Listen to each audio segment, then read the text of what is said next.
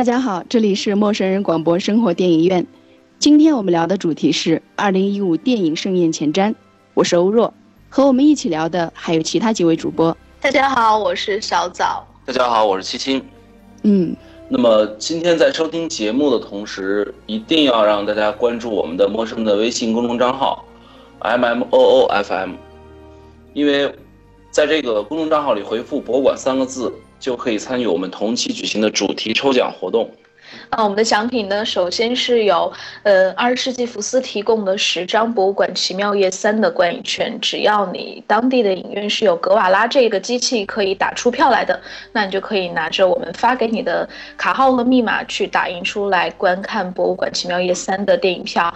嗯，除此之外呢，我们还有博物馆奇妙夜三的其他正版的周边礼品送给你。奖品非常丰富，那么下面我们进入到我们节目的主题吧，开始聊一下大家都比较关心的二零一五年的这个电影盛宴了。因为这个二零一五年在我们所有的就是电影界，包括影界，大家都比较期待的一年，这是好莱坞的一个大年，也就是意味着有非常多的好莱坞的非常大制作的电影，同时也有它的系列的续作，呃，接踵而来，连续推出。所以能叫盛宴的年份确实不太多的。呃，那今天呢，其实我们节目录制的时候是二零一五年的一月五日，现在是一月五日的晚上二十三点十三。对，一月哦，不好意思，一月六号。那我们现在是二零一五年的一月六日的晚上二十一点十三分。那离我们最近的一部上映的好莱坞大片呢，应该可以说是今年二零一五年在中国内地上映的第一部开年好莱坞巨作。呃，就是由二十世纪福斯呃为大家带来的《博物馆奇妙夜三》这部片子，已经在一月四号在全国公映了。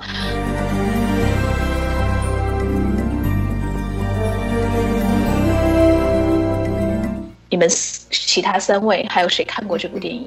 难道只有我一个人看了是吗？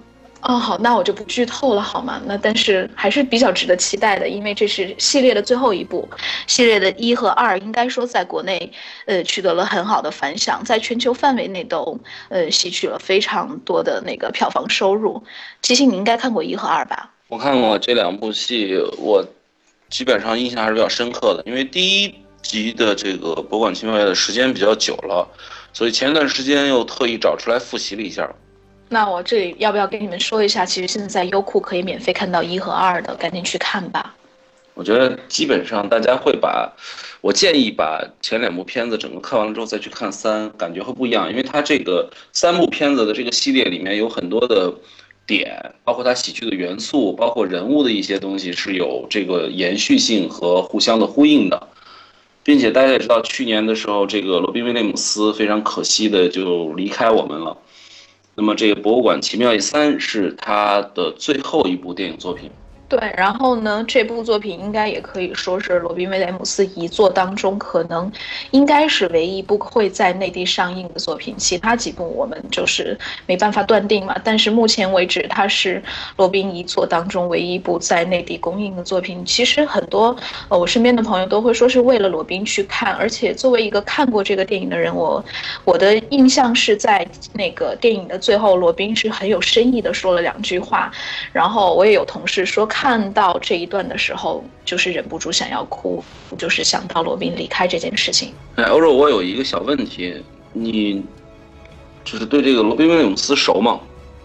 嗯，就是好像之前我看了他演的那个，呃，名字我记不清楚了，就是关于就是有一个棋盘嘛，你们没有看过那部电影吗？就是就是冒险勇敢者的游戏啊，对，呃，那在里面的话，他扮勇敢者的游戏是吧？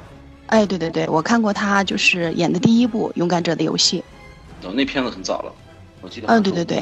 然后的话，还有一个是《死亡诗社》吧？对。其实我其他的就是就没有太关注了，我印象中最深的就这两部片子了。不是太就是特别了解罗宾威廉姆斯，因为国内其实他能看到的片像比较早一点的这个《勇敢者的游戏》可能是比较。呃，就是说市场化比较多的，然后还有一个《心灵捕手》和《死亡诗社》，其实是他拿奖，就靠这两个片子拿奖，非常多的。然后我印象最深他的片子实际上是一个科幻片儿，就是叫变人，就是最开始他是一个被生产出来的生活服务型的一个机器人，但是他的一直的一个梦想就是要变成一个真正的那个男人。那个片子是非常有名的，并且豆瓣的评分非常高。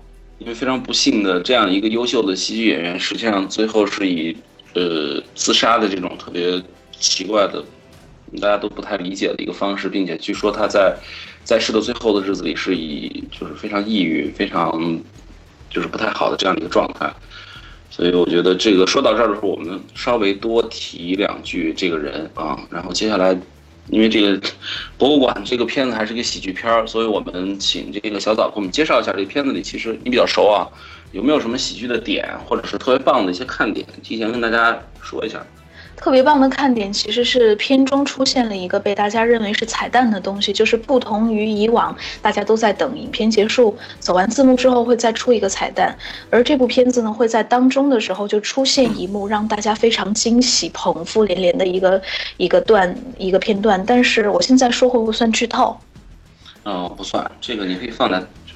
简单的提那那我们说一下吧，在片中的时候有一幕呢，是我们那个圆桌骑士，呃，圆桌骑士他是叫做，就是由丹史蒂文斯，就是唐瑟王那个时代是吧？对，唐唐顿庄园当中的大表哥，然后他饰演的兰斯洛特爵士呢，他去到了一个剧场。剧场里面呢，正在上演着他那个时代的那部戏。当男主角一扭身儿，大家都惊了，因为那个正在台上演戏的人呢是休·杰克曼，我们的金刚狼。然后就是在这一幕的时候，大家都特别的惊喜。就是当时我们在看片的时候，但凡到了这个时候，就在。放映厅内的人都是爆发出非常非常响的那种的笑声，就笑得非常的开心，因为太惊喜了。因为休·杰克曼并没有在演员那个名单当中出现，所以这算是这部片子给大家最大的一个惊喜。这个段会不会被广电总局给剪掉了？啊，不会不会，是在国内公映版本当中出现的。咱们那总局现在剪戏剪的比较厉害，特别上瘾。我们可以不说这这个吗？我们节目我们陌生人平台陌生人平台会被会被拿掉的。你这样说，我们这次其实在这部电影当中，除了出现说是那个休杰克曼作为一个打酱油的角色在当中惊喜出现之外呢，还有比如说，呃，刚才提到过的兰斯洛特爵士是由丹史蒂文斯饰演的，呃，除此之外呢，还有非常有名的本金斯利。他饰演的是在一二部当中都出现的那个法老王的爸爸，是法老王的爸爸，应该称呼为什么？法老吗？他是叫门门卡乌拉，然后他的儿子就是在一二部当中出现的呢，就是阿卡曼拉。然后在在这一部当中呢，还出现了一个算是比较重要的角色吧，就是由瑞瑞贝尔·威尔森饰演的那个 Tilly，Tilly 就是大英博物馆的那个女守卫，是和一二部当中的那个呃本斯蒂勒饰演的 Larry 是同一个位置的，同样是负责夜间去看守这个博院的。所以的话，他们两个之间怎么把这个任务做一个交接，然后把这个故事，把这个呃串。串串起整个复活的这个复活黄金杯传承下去，也是这个故事的一个一条线吧。其实我知道这个片这个系列里面，黄金杯是一个特别重要的道具。对，从第一部戏里边，他作为那个那个那个那部电影里的反派争夺的一个重要的工具，就是它是能让这个博物馆的晚上丰富多彩，能让这个 Larry 从一个各种中年离婚。失业，然后带着一个男自己的儿子对自己不断的失望，然后也没有收入的这样一个不断搬家、不断落魄的这么一屌丝，变成一个特别有爱、特别伟大的，跟什么总统啊、各种各样的历史人物，包括法老王、包括匈奴王等等一块儿去有一个冒险的这样的一个经历。所以我觉得他这道具特重要。在第二部的时候，又变成了从一个单个的博物馆变成了整个，就是我们知道。华盛顿的那个白宫，包括包括整个那个大的纪念碑的上面和下面，整个连了一片，是有大概有应该有接近好几十个博物馆，但是主题的展厅可能要过百了，因为它是从地上到地下非常多的，对。呃，但是那个是场面更大了。但第三，我们这个第三部我现在还没看。呃，我听很多的那个影评的朋友有说过，说它其实跟前两部的关系是可以独立的。即使你不看前两部，第三部的片子也是非常剧情独特，而且特别有意思的。因为他们全部换掉了嘛，是从美国踏出了美国的国门，走到了英国，去到了嗯世界久负盛名的大英博物馆，然后在大英博物馆的很多个展厅。当中发生了很多故事。那我们刚才提到的兰斯洛特爵士，就是在一个中古历史馆吧，如果没记错的话，就是那个时候。然后还经过了一个中国馆，然后中国的馆当中有很多我们看上去很熟悉的山水画啊什么，在复活黄金杯的那个神奇的作用下，山水画的瀑布开始流水，花鸟鱼虫都活了过来，呃，非常的美。我我的印象比较深刻的是前两部，一个是第一部里边那大恐龙。追着狐狸小豹，对，第二部是那个章鱼，嗯，就这个我不知道这两个非常有意思的角色在第三部里边还会不会有客串表演啊？哎，小豹有出现在美国的部分的时候，就是在影片开始的时候，那个印象还是比较深刻的啊。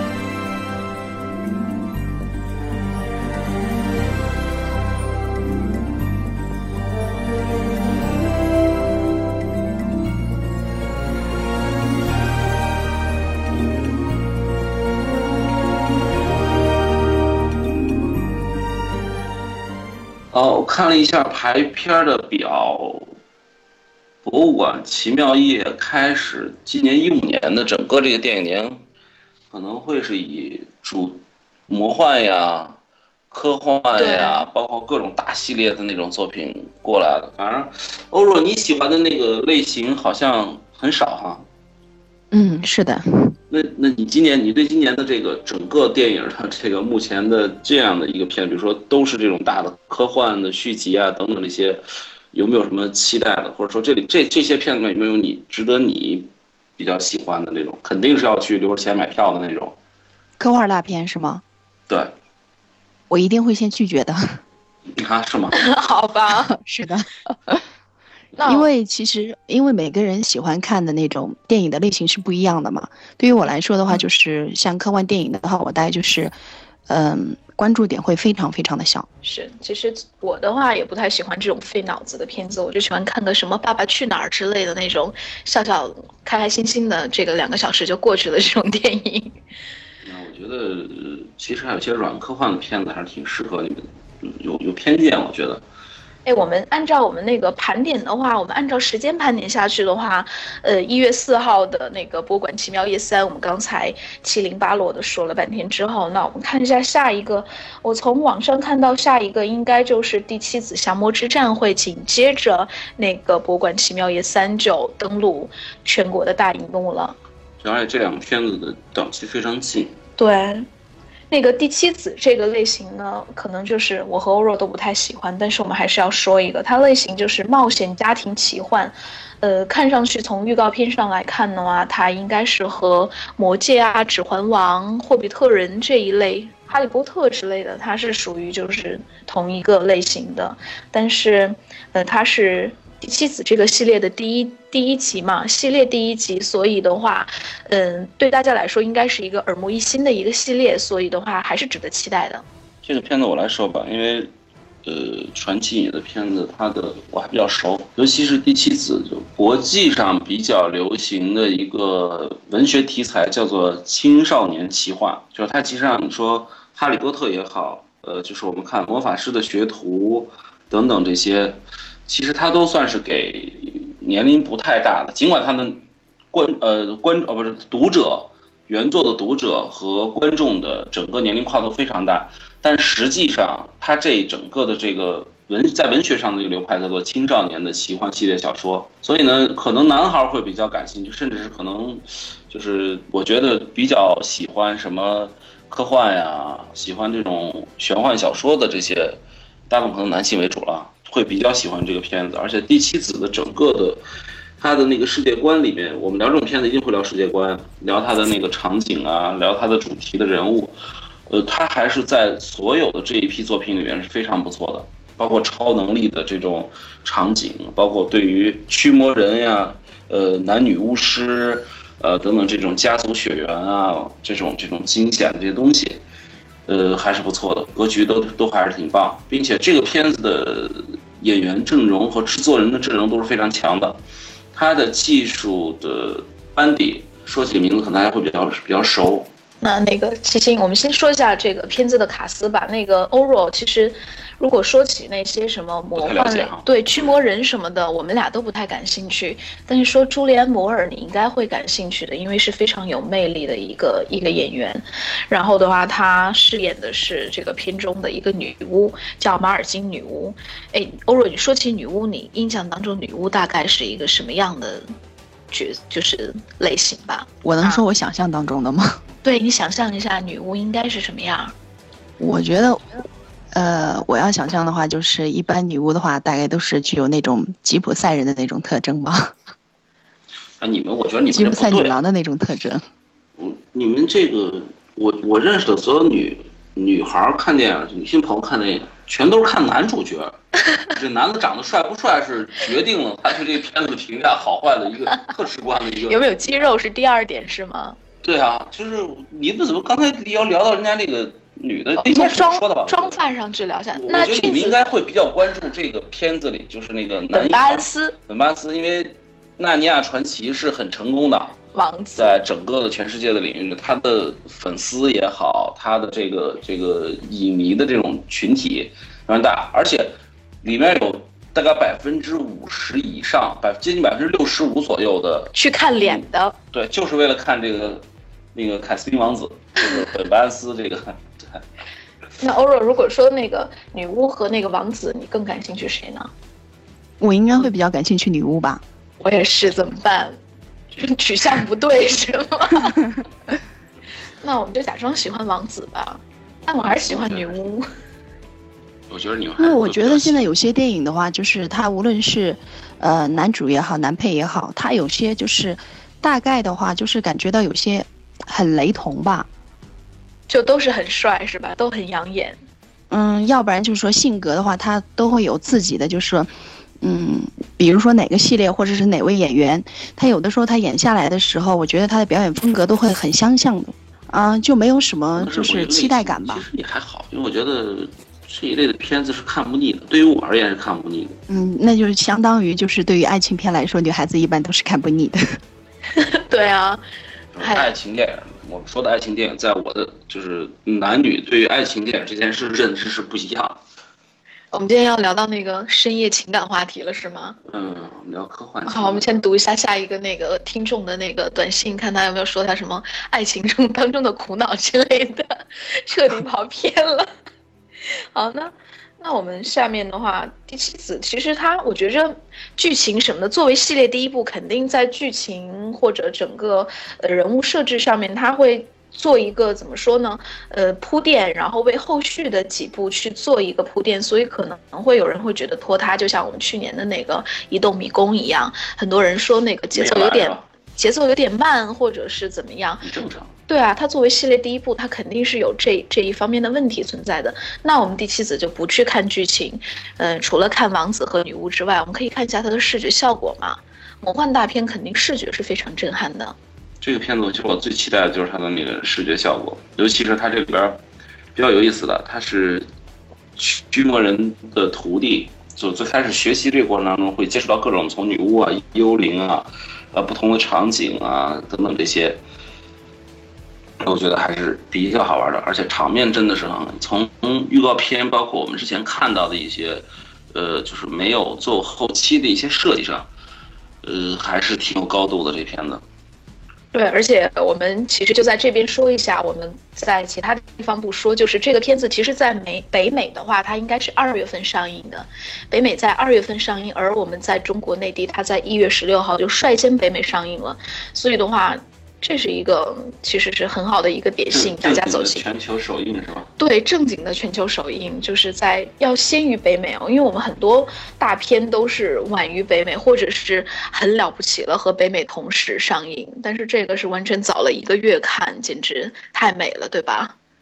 而且今天我有看到朋友圈里面有说这个《第七子》在海外的票房是非常亮眼的，尤其有人打趣说那个卢布都已经跌成那样了，俄罗斯人民还都去看《第七子》，给他捧到了俄罗斯的第一位，简直太了不起了。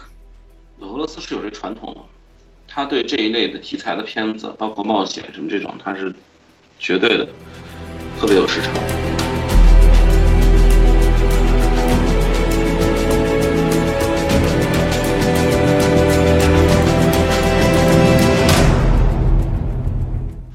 那如果说是那个这个片子题材比较对俄罗斯的胃口的话，那呃之后还有一部叫做《骇客交锋》的一个片子，是当中我们俗称有雷神男神和女神，嗯，首先是雷神，然后有女神汤唯，还有男神王力宏，那你期不期待？期待谁？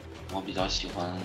汤唯 说出了那个七星老师的心声。哎，欧若，这个片子你应该感兴趣了吧？就不不听骇客这两个字儿，听到有那个雷神男神和女神之后，你会感兴趣吗？嗯，我觉得我不是很关注颜值，哎，是吗？那你关注什么剧情？啊，对对对，因为其实之前的话，就是像汤唯的话，她演过，她跟那个袁冰演过一部电影，叫什么来着？嗯，玄冰吧。晚秋。晚秋是不是？秋玄彬对玄彬，玄彬嫁给了晚秋的导演。呃，是。那么当时的话，我就是冲着他们俩，就是你知道，有的时候有些电影的这个片花呀，那些做的特别的好看嘛，我就会感觉啊，这个电影应该会 比较合我的胃口。但事实上，我看完了之后，我还是觉得蛮失望的。所以说，我现在对所谓这个男神啊、女神啊那演的，我都不是太关注，我还是比较偏向于剧情的完整性。等等等，往前走。你说晚秋的那个是怎么着？就是你看完之后觉得挺失望的，是吧？啊，对对对，大概是因为你知道，有的时候的话，我觉得是不可避免的，有的时候会有一种先入为主的这种偏见吧。你看到他这个整个片花出来之后呢，你就会觉得他大概的剧情的走向应该会是什么样的。但是后来你会发现，其实那个走向有的时候也许是跟这个电影的剪辑有关，就是有点凌乱。呃，其实这样的，我可以给你解释一下电影，就稍微差一点题外话，这一回头可以君子可以剪掉，或者剪短一点。晚秋那片子是这样的，它其实是一个翻拍片儿，就它最早是有韩国版的和呃国际版的，就同样的剧本已经拍过，它那是第三版了。所以在故事上其实就是这样的一个女的遇到了那样的一个男的。啊，但是可能环境和情节具体的表演上是不一样。其实那戏不是看剧情的，因为剧情特扭曲。就是你说到最后，大家他开放式的结尾，你说他到底是等到了还是没等到？就俩人到底在没在一起？最后很难说。现在这个电影就是大部分这种开放式结局嘛？很讨厌是吧？嗯嗯，确切说，其实一方面的话可以留给呃观众一些想象的空间嘛，但是另外一方面的话，还是会觉得。你为什么不干脆一点呢？对，而且晚秋那片子，那个韩国导演，因为他是有很多的诉求，他把过多的东西装在了一部电影里，所以你像那里边，我记得印象特深刻，就两就有段特魔幻的那个做什么木马还是什么那那那段，就完全就特特脱戏，就跟前后的情节什么都没关系，跟剪辑也确实有点问题，但是整个氛围还是挺不错的。那这点我承认。对。好，那那我们拉回来的话，我推荐欧欧若一部片子吧，是我目前来说其实是我个人最期待的一部片子，叫做《金牌特金牌特工》。你听这个名字有感觉吗？那你能说一下它的大概的剧情吗？哎，先说一下这个卡斯吧。首先，男主角是克林费那个克林费斯，《国王的演讲》，有印象吗？哎，有有有有有，是吧？你想这样一个一个英国绅士，然后来演一个。大英帝国的金牌特工应该是很很引人关注的。然后他演的那个剧情大概就是说，呃，这个科林费恩他作为大英帝国的金牌特工呢，然后在街边，特简单，大英帝国的金牌特工就是零零七，对，然后有一大冒险，什么这个弄得很像子弹飞。就是没有，他是在街边找回了他的侄子，但是其实我从预告片上来说，可能不是跟他有血缘关系的侄子。他说你的父亲曾经救过我，怎么样？你先说，你先说。就是他把这个小男孩，街头混混的一个小男孩，然后带到特工学校去，然后经过一系列的特工训练之后，变成了一个金牌特工。就是剧情上面就是有一个成长的过蜕变的一个过程。就是流氓逆袭，正能对，就是零零零七版的窈窕淑女嘛，也有人这样说，就是一个呃特工的成长蜕变。就是我看了一下预告片，真的是我个人比较倾向这个题材，就是呃轻松诙谐幽默，但又有一些比较惊喜的各种特工道具啊什么的，还是感兴趣的。其实很多观众看一下那个，我觉得喜欢漫画或者是喜欢这一类的英雄主题电影，你都知道，这片儿是整个电影历史上非常著名的一个反英雄的一个电影 英雄电影，相当牛，而且它的从音乐、剪辑，包括那个导演的很多细节呈现，然后因为那个片子当时不是第一部是有这个尼古拉斯。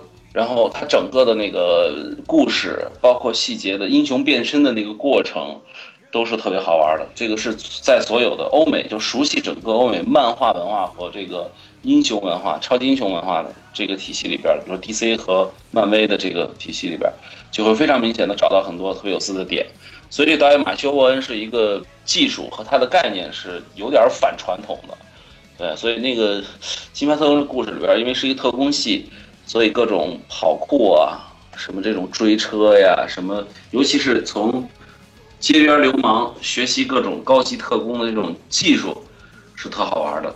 嗯，这是能找到特别多的对应点，很有意思的。哎，马修·沃恩还有其他作品啊，《X 战警：第一战》，而且他还曾经其实是呃被抛出了没有接那个橄榄枝，就是《X 战警》的其他的对记忆，但是他没有接。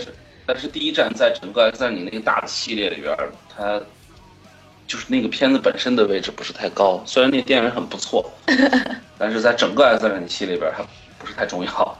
对，比起海扁王那种经典里程碑式的那种作品来说，它是不太一样，不太有名的。所以同期前后啊，欧若肯定特对那个档期的片子特别不感兴趣。就是还有这个著名的。《骇客帝国》的这个导演原来是兄弟，现在是姐弟俩。对，这个这个欧洲斯基这这这俩，这一家子挺牛的，叫科幻动作哲学派，就是《悟星上行》暂时的一个译名的一个片子，也是在这个《第七子》和我们刚才说的这个《金牌特工》的前后。那那片子就等于相相当于云图和黑客帝国的有很多东西交融在一起的。其实我从一四年发现票房最顶上的这几个片子，可能还是《速度激情》。对，就还是这一类的比较硬的这种片子。哎，你刚才说那个木星上行了，我们说一下它大概什么剧情吧，不然你说了那么多之后，可能听众也不太明白。嗯，我对我对他们俩拍的片子，我一向觉得。之前给到你的故事简介也好，片花也好，预告片也好，基本都有点扯，跟他的电影本身最后可能就是真的那个大作出来的时候，完全不是一回事儿。那行，那就简单说一下，这个《木星上行》主要是讲的是，就是在非常非常遥远的未来，人类的基因是可以相互跟其他的动物啊，或者是 就是就是人类以外的各种物种吧，基因结合，然后呢？结合了以后，就大家都知道优点嘛，就比如说你跟草莓的基因结合了以后，你可能就特别香甜。对，就是不用不用有香水了嘛，天然体香，剩草莓味儿的那种，对吧？然后你跟什么熊啊什么那种结合一下，你可能特强壮。所以人类因为在身体的这种局限和肢体的这种本身的这种脆弱性上。反而变成了未来的那个时代的社会的底层和被压榨的那个阶层，然后呢，好，这姐弟俩最擅长干的事儿就是来了，就是这个底层的这些要出来闹革命，然后呢，中间也遇到了一个什么宇宙女王啊等赏金猎人啊什么的，对，会有一个爱情奇遇，对。我还想问一下，就是相当于是杂交是吗？然后的话，你真 你是说就是只是基因发生了变化，还是说就是说它跟别的物种那个的时候，它会有别的物种的，比如说熊头啊这种会有吗？没有，它是基本上会以人类的那个形状为主，但是比如说身上会长很多毛，比如狼的那个基因怎么样的，然后皮肤的颜色会很奇怪，或者搞不好就变成半兽人了，因为每个人的基因结合它是还能力还不太一样。对，有点像《X 战警》里面了，是吧？也就是模型女，对，也就是那种选择性的那种基因的像那个是吗？对，它是完全就是属于公式化的这种改造的工程了，就你可以定制你的孩子到底长得像苹果还是长得像一什么什么东西。我觉得这部电影我应该不会去看，我看了以后大概会颠覆一下我对这方面的认知了。没有挺好，就这这姐姐弟俩从《骇客帝国》开始，这么些年了，一直没他们干正经事儿，基本上都是在探索这个伦理啊、科学呀、人类啊什么，就是各种人兽杂交什么的，是吧？他们主要在这件事情上做文章。那我们就正常吧，《速度与激情七》。这片子啊，这部片子我倒是蛮期待的。没什么可说的，对啊，这是我觉得在整个好莱坞近二十五年到三十年里，就往前追三十年。这是比较经典的一个系列了，而且每一部都是从最开始投入很少，到最后每一部都是经典卖座。对，尤其还有保罗沃克，嗯，对，对他这个不幸离世，然后这个片子的拍摄一一度受阻嘛，然后在这部戏里面，他们就采取了替身加什么 CGI 是一个什么技术这样的一个一个技术，然后虚虚拟交互，对，完成了交互这样的技术。完完成了保罗沃克的这个戏份，对这个这个我怎么说？我觉得就是《速度与激情》系列的那个五，我觉得特别的好看。那么六呢，好像故事情节就有有一点跟不上，有的时候就很乱。那《速度与激情七》呢，我看了一下它的预告片，主要的话，我觉得主要是它到这一片的话，就不是偏向于故事性了，就偏向于这个动作呀，就是画面呀这些了。嗯，是是这样的啊。片子因为技术的，它中间跨的年度也比较长，从第一部到第七部，从拍摄技术上投入啊，后期制作的成本花费上面，包括演员的表演，其实已经翻天覆地了，包括导演的这个操作，所以永恒不变的，其实那个光头了范迪塞尔那硬汉，那从他延续了整个一个这个呃穷穷的这么一个故事的基本的人物构成。所以这些人物里面的关系不会有太大的变化。所以你看，你欧若你喜欢的是第五是吧？对，我特别喜欢第五部。我有两个朋友特别喜欢那个四，然后有一个特别喜欢六，就每个人的点是不太一样的啊。然后你像，就那个里面你说那么多辆车，一定是有人会喜欢呃某一其中的某一辆，对。是，就跟我们这个。大部分女性观众的话，都应该会特别喜欢范迪塞尔，因为硬汉嘛。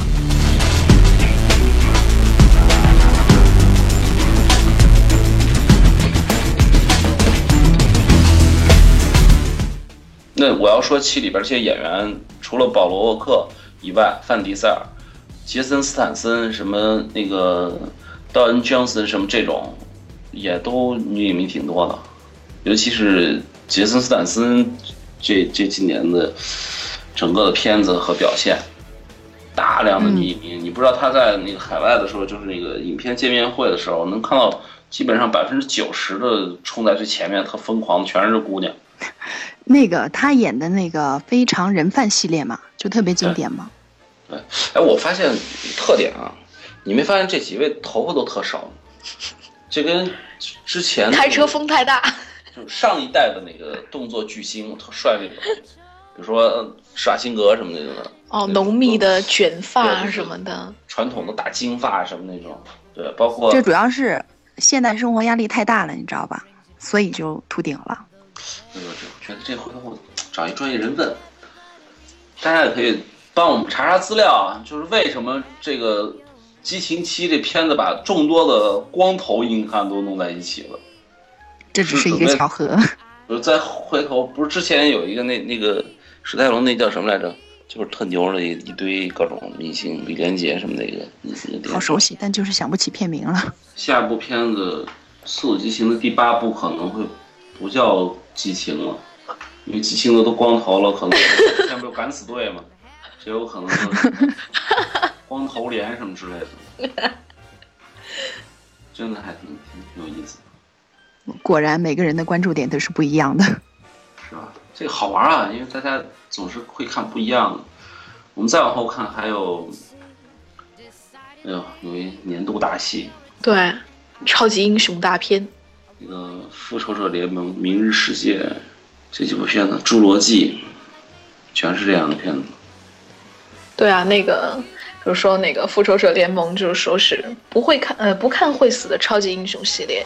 然后我还有一个朋友，他会把它命名为有生之年系列，就是一定要看的。这个片子的影迷可能从现在起就往后追五十年，因为我我大家知道那个《十万个冷笑话》那导演吗？他是一特别资深的这种超级英雄电影的迷，然后他就说，当时说这个《复仇者联盟》，实际上他的《十万个冷笑话》就是要拍成国产的《复仇者联盟》那样的一个状态，结果拍完给拍呲了，就是特无厘头，最后变成一个各种吐槽什么，就反正就那样，就霍霍吧。对他们其实本人是特正经的，特别喜欢钢铁侠，就是美国队长、雷神什么的。当时我记得复联的这个片子。出来以后，就是国内的影迷去看的时候，好多人就说：“哎呦，这值七十块钱吗？”那但其实啊，这几个人，钢铁侠也好，雷神也好，美国队长也好，然后寡妇鹰眼这些，就是绿巨人还有是吧？对，然后绿巨人吼两声，这个票钱就值了，因为你看到他从呃漫画是二维的，然后动画呢是是稍微的有点三维效果的，最后变成了一个。大的影院的电影的时候是不一样的，真的那个三 D 啊之类的，再加上，对，就是如果你真的是喜欢钢铁侠或者喜欢美国队长，呃，或者喜欢绿巨人，你你看到这帮人站一堆的时候，梦之队这个感觉还是挺棒的。是，不管他们干什么，对，因为他们当中的任何一个拎出去之后就是一个系列，而复联把他们都捏在了一起。所以我说这个往后其实挺狠的，你们得心甘情愿的为这系列。掏钱，掏个五十年，且掏五十年前的这个，因为据说他们那个片子拍的已经都，呃，大概是近二十年之内，基本上都是会按计划出，每一年都会出。天啊！嗯，但是攒钱吧。这个复联啊，我们我们老习惯简称这个复仇者联盟叫复联。复联里边这个电影系列，我最喜欢的就是那个反派洛基，就雷神的弟弟吧。我特喜欢他，我觉得坏的特别有型。我一向特喜欢电影反派。行，那这片子咱们过吧。我觉得基本没什么可说，大伙都知道。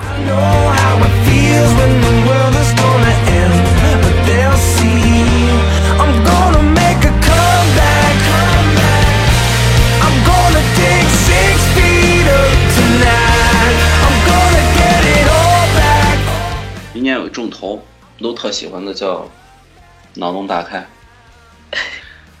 对，《明日世界》，其实电影名字是叫《明日世界》，啊，是叫《明日帝国》呢，还是《明日世界》？Tomorrowland，Tomorrowland，《明日世界》。对，科幻悬疑，哎，这悬疑你喜欢吗？科幻悬疑？嗯，我喜欢，我比较喜欢剧情悬疑的。就是是这样的，就是科幻电影是分硬科幻、软科幻。就是我觉得你可能会比较喜欢那种，就是关注剧情嘛，关注人物的那个性格的塑造啊，什么这种表演什么的，软科幻的很适合你。哦，硬科幻和软科幻的区别是什么？硬科幻有非常特别大的成体系的那种，就是呃科幻知识和理论在里面，就是它是这个片子里非常非常重要的构成。但是你比如像穿越什么那种，就完全就是。我们可以叫它软科幻，是宫啊什么的，是吗？啊，对。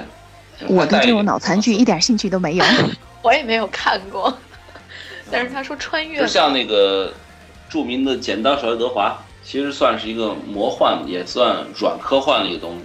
哦，就跟那个时空穿越者的妻子一样，是吗？哎，对，那个很好看，因为那个书我之前我是先看了书的。一个理论，但是说的本身是人性的事儿。是是是，那就这这就叫软科幻是吗？基本上通俗点可以这么理解。我跟你说专业的百度百科你就能查了，但是看完你可能不太懂。好吧，那个现在只能就是根据这个大概的说明，我只能说软科幻就是我的菜。嗯，对，我我我大概能估计出来。嗯，还有生化危机版的《侏罗纪公园》，年年终的时候上。我都不知道，就是这样的片儿拍出来会是什么感觉。我跟你说，现在。嗯，老外呢，在这种世界末日或者临终的这种终极关怀的人文关怀上，玩不出别的花样，就要么就是病毒爆发，要么就是核战争、再不就垃圾把地球给埋了。嗯，反正总有一个英雄会出现的。对，再有就是要不然就是人类自己作，就刚才我们说的那种，跟别的动物混合基因啊，什么的，跟外星人没事儿谈个恋爱，生下来一个特别古怪的。再不然就是把穷人都摁在地上，就是弄一帮有钱人就造个船或者造个什么别的乱七八糟的，都不住地球了那种。哎，你说和外星人随便谈个恋爱是说《阿凡达》吗？对啊。那《阿凡达》二零一六年，大家可以非常期待一下《阿凡阿凡达》蓝星人。